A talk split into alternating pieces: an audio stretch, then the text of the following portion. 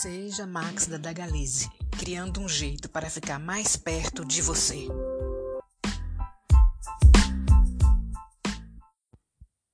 Bem-vindos ao podcast do Seja Max da Dagalize de História, volume 2, unidade 2 do Fundamental. A Era das Revoluções, século XIX. Antes de começarmos, que tal você organizar as suas coisas? Não deixe o conteúdo acumular. Estude questões de vestibulares, Enem e concursos antigos. Crie o hábito de ler diariamente. Coloque em prática o que aprendeu.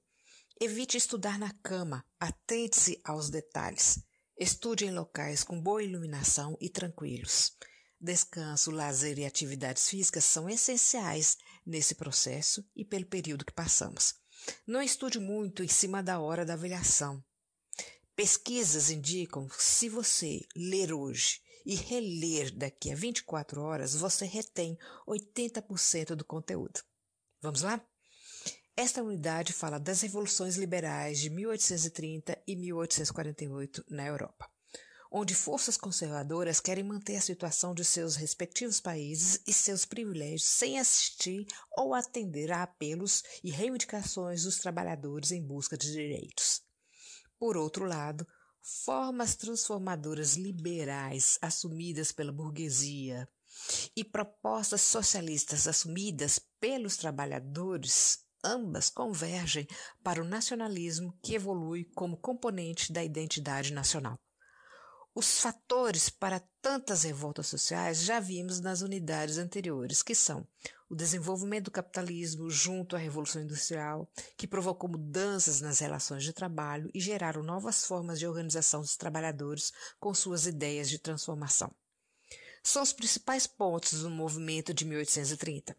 Iniciou-se na França, Levante foi conhecido como Revolta dos Três Dias Gloriosos, alastrou-se as revoluções liberais pela Europa a Bélgica, na Alemanha, tentativas de unificação e na Itália também, e libertação da Polônia, que estava sob domínio russo. No Brasil, em 1831, oposição popular a Dom Pedro I, que abdicou, e em 1829 a Grécia se libertou do domínio turco. Pano de fundo: propagação das ideologias liberalismo e nacionalismo.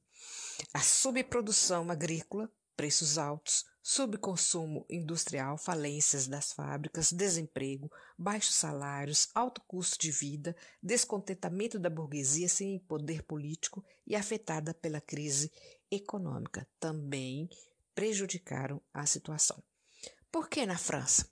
A França sofreu pressões econômicas e territoriais com a queda de Napoleão pelas potências vencedoras. O rei francês Luís XVIII e seus sucessores enfrentaram perturbações internas. Luís XVIII foi moderado, mas seu sucessor, Carlos X, reviveu o absolutismo.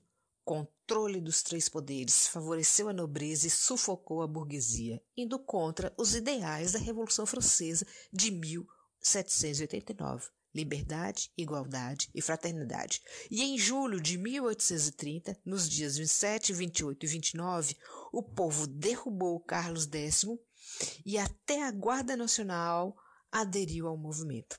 Foi instalado no poder o primo do rei, Luís Felipe de Orleans, rei burguês e constitucional. alta burguesia, industriais e comerciantes agora assumem o poder. Organizando as ideias em tópicos Revolução de 1848. Caráter nacionalista, liberal, socialista e democrático. Luiz Felipe despertou a oposição ao apoiar os interesses burgueses contra a população mais pobre, republicanos e socialistas. Primeiro presidente eleito, Luiz Bonaparte, em 1848, sobrinho de Napoleão Bonaparte, e em 1851 deu um golpe e implantou o Segundo Império. 50 países sofreram com as revoluções de 1848, que não eram coordenadas entre elas. Mudanças que a Revolução de 1848 trouxe em alguns países. Abolição da servidão, foi o caso do Império Austríaco e o Reino da Hungria. Fim do absolutismo, que foi o caso da Dinamarca e da França. E ainda, os franceses enfrentaram uma crise econômica, escassez de alimentos, péssimas colheitas, principalmente das batatas, e toda a Europa também sofreu com isso. Má colheita de trigo gerou revoltas camponesas em 1846, alta no custo de vida, miséria da população rural, redução da capacidade de consumo de produtos manufaturados. Continuo o texto aqui levantando algumas questões. O que foi a, a Primavera Árabe? Explique a tripartição dos poderes do filósofo francês Montesquieu. Por que a Inglaterra e a Rússia não tiveram manifestações em seus territórios? Por que trabalhadores e nacionalistas não conseguiram triunfar nos países em que realizaram o movimento? Qual foi o resultado das revoluções em 1848? De acordo com o texto na página 61, quais foram as conquistas do movimento? Por que havia tanta resistência à ampliação do direito do voto? O que é a democracia liberal? Quando a Itália e a Alemanha se tornaram oficialmente nações? Encerramos aqui com a frase do 14º Dalai Lama, 6 de julho de 1935, que reside na Índia, líder espiritual do budismo tibetano. Se seus sonhos estiverem nas nuvens, não se preocupe, pois eles estão no lugar certo. Agora construa, construa os alicerces. Até mais.